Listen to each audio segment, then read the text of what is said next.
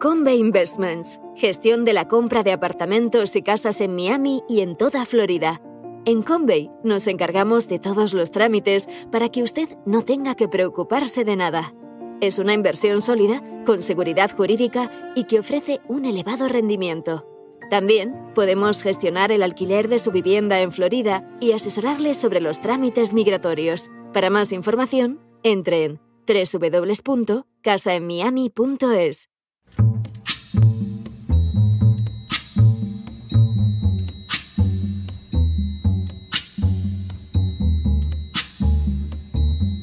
La voz con César Vidal, desde el exilio. When the night has come and the land is dark and the moon is the only light we'll see. No, I won't be afraid. Oh, I won't be afraid just as long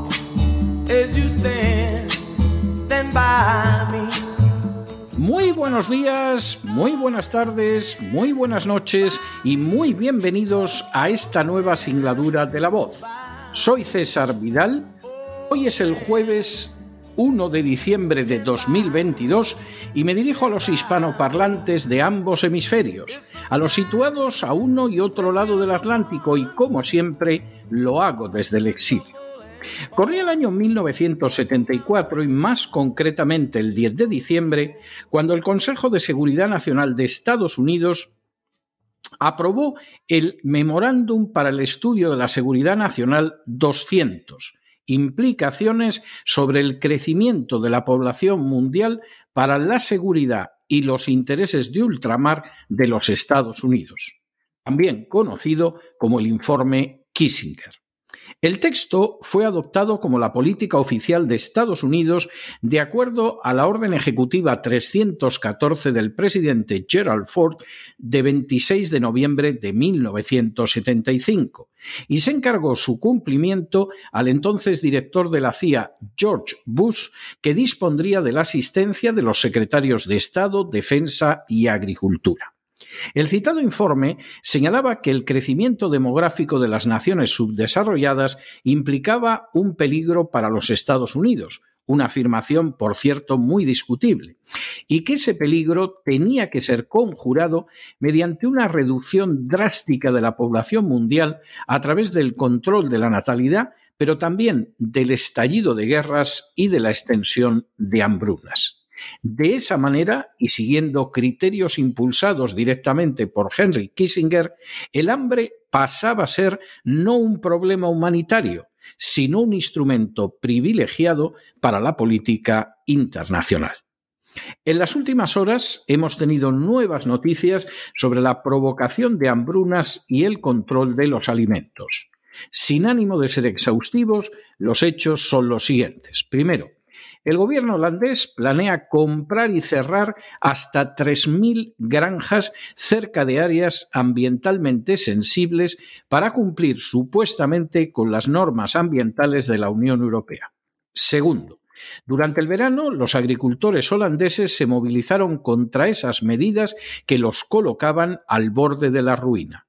Tercero, según la ministra de Nitrógeno, Christian van der Waal, los agricultores solo tienen una salida, o aceptan la compra por el Estado a fin de que se cierren sus granjas o se produce un cierre directo. Cuarto, de manera bien significativa, Holanda es el segundo mayor exportador mundial de productos agrícolas después de los Estados Unidos y proporciona sus verduras y frutas a gran parte de la Europa occidental. Quinto, de hecho, más de la mitad de la tierra holandesa se usa para la agricultura, además de 24.000 acres de cultivos que crecen en invernaderos. Sexto, este gran logro de los holandeses se ha podido llevar a cabo a pesar de la tierra limitada y de un clima muy lluvioso. Séptimo, Gracias a esta disposición del gobierno holandés, Estados Unidos se ve libre de su principal competidor en el terreno de la agricultura mundial. Octavo, En paralelo a los planes para sacar a Holanda de un mercado en el que ocupa el segundo lugar a escala mundial, más de 42 millones de hectáreas de tierra ucraniana, una extensión superior a la de Italia o California, han sido puestas a la venta a empresas extranjeras en los últimos meses. Noveno. Ucrania era hasta ahora el único país del mundo, junto a Cuba, Venezuela, Bielorrusia y Corea del Norte, donde no existía un mercado de tierra de cultivo. Décimo. Este cambio legislativo se ha realizado bajo la tutela del Fondo Monetario Internacional, un organismo internacional que sirve en muy buena medida los intereses de Estados Unidos. Un décimo. Hasta ahora, la tierra para uso agrícola en Ucrania solo podía venderse entre ciudadanos ucranianos y siempre en cantidades inferiores a las 100 hectáreas. Duodécimo. El cambio legislativo, impulsado por Zelensky, permitirá vender la tierra hasta la cantidad de 10.000 hectáreas. Décimo tercero. Ese cambio legislativo implicará poner en juego la suerte de 7 millones de explotaciones de tierra para arar que se mantenían sobre acuerdos de alquiler que duraban entre 5 y 30 años. Décimo cuarto.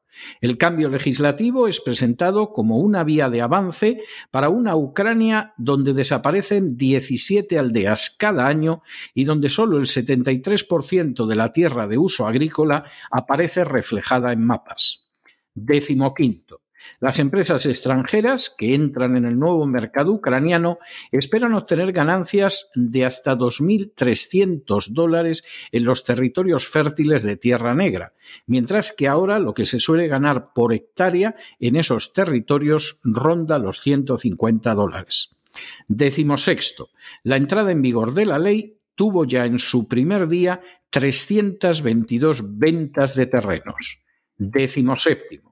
Todo ello sucede a pesar de que más del 80% de los ucranianos de más de 18 años se oponen a la venta de tierra a extranjeros, de acuerdo con una investigación llevada a cabo por el Instituto Internacional de Sociología de Kiev, realizada en el mes de junio del presente año.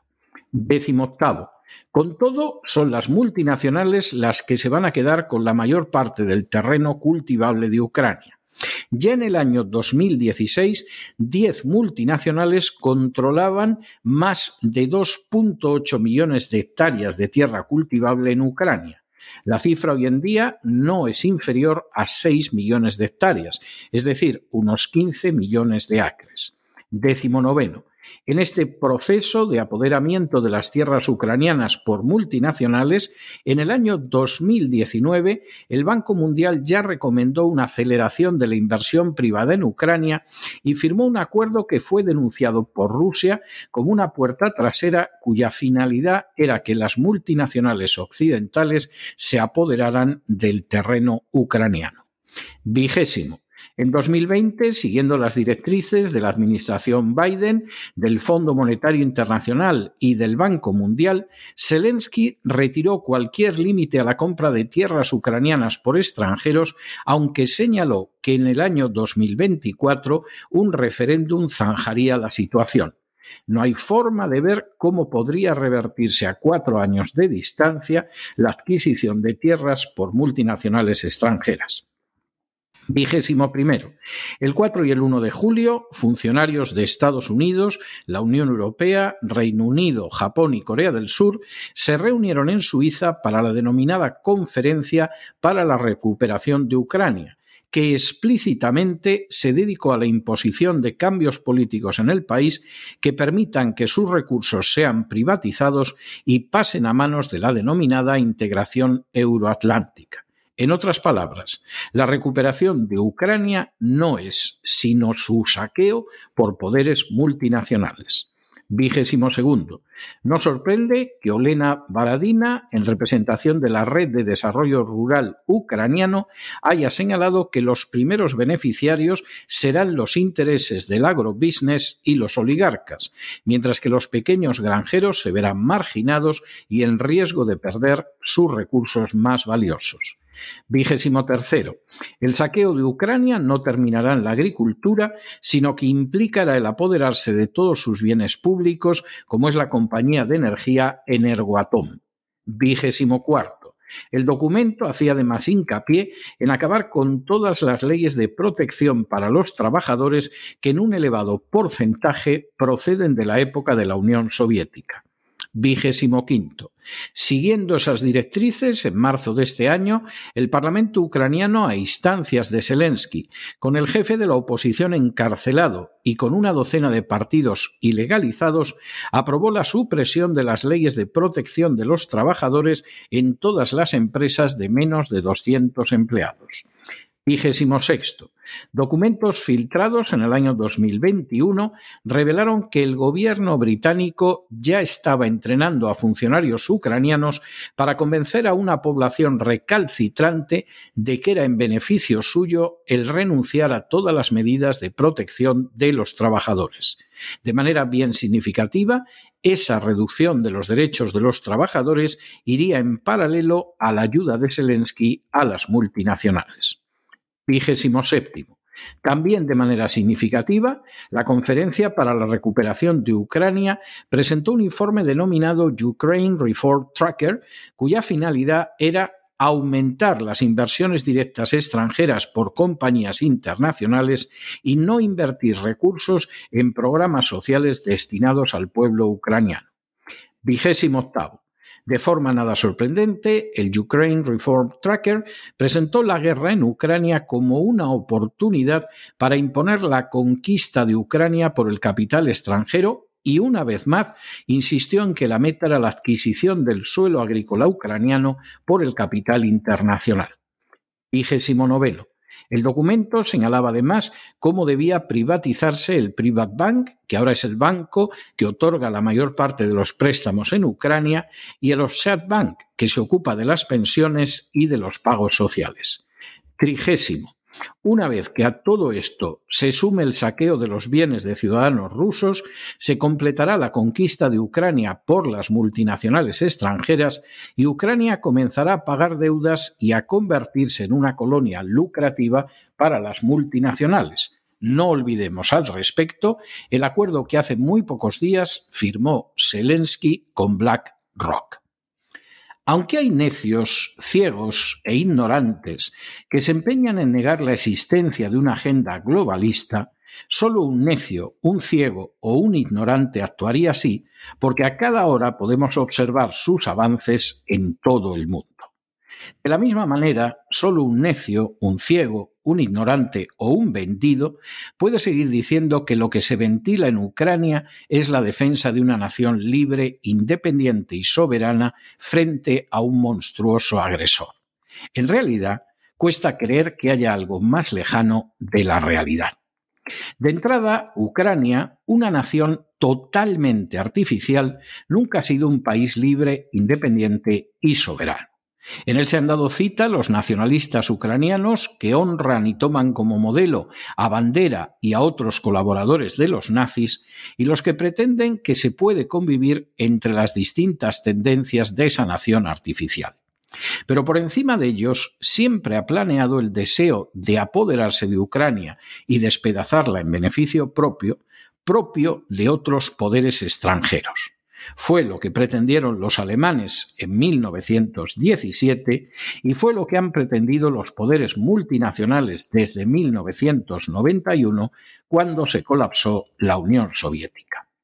Cuando en el año 2014 el presidente ucraniano Viktor Yanukovych comprendió que el acuerdo con la Unión Europea significaría que Alemania se apoderaría de Ucrania y que Ucrania se convertiría en una colonia, dio marcha atrás pero no sirvió de nada. La administración Obama, que envió como mensajera especial a Victoria Nolan, halcones como John McCain y promotores de la agenda globalista como George Soros, provocaron un golpe de Estado que sacó de la presidencia a Yanukovych y colocó en el poder a un listado de corruptos nacionalistas totalmente dispuestos a entregar Ucrania a poderes multinacionales. Ese camino, impulsado servilmente por Poroshenko, ha sido seguido de manera mucho más criminal por Zelensky. No solo porque desde el principio fue reformando la ley ucraniana para poder entregar el país a poderes globalistas, sino también porque fue forzando las provocaciones contra la seguridad nacional rusa hasta el punto en que Rusia tuvo que responder y así quedó configurado el escenario para que los poderes multinacionales procedieran al saqueo de Ucrania. Desde la aparición del ser humano en la Tierra, este necesitado alimentarse, como sucede por otra parte con otros seres vivos. De ahí que el hambre sea un poderoso instrumento de poder.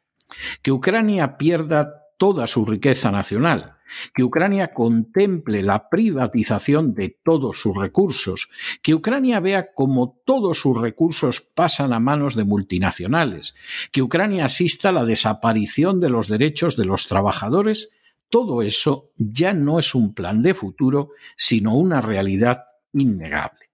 Pero al mismo tiempo, es obvio a cada día que pasa que se van a provocar hambrunas mediante el camino de eliminar a competidores como Holanda, de utilizar la farsa del cambio climático como un instrumento para someter económicamente a naciones que no deben pasar del estatus de colonia, y de reunir en unas pocas manos los recursos existentes. Hace muy pocos días, la administración Biden, la Unión Europea y la ONU intentaron forzar a los países en vías de desarrollo sobre los que pesa la amenaza del hambre con que no permitirán que les lleguen alimentos si no se someten a la ideología de género. Da pavor pensar qué más podrían forzar sobre otras naciones, pero el mapa final se va dibujando.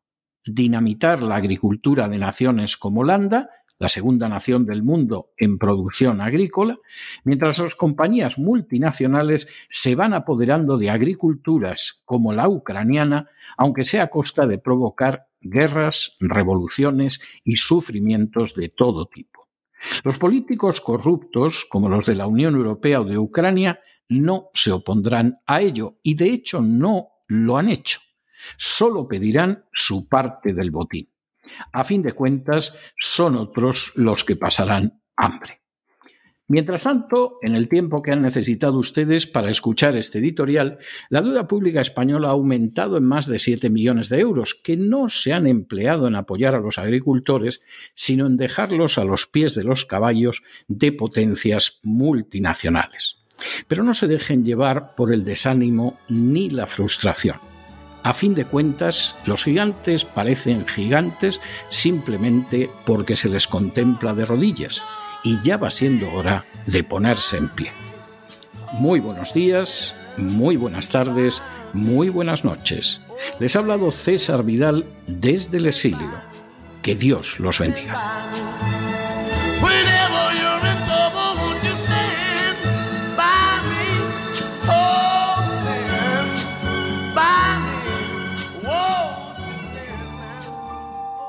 Esta sección está patrocinada por crowdfunding con el siguiente mensaje. Nuestro Señor Jesucristo, el único Dios verdadero, es misericordioso y nuestro Salvador.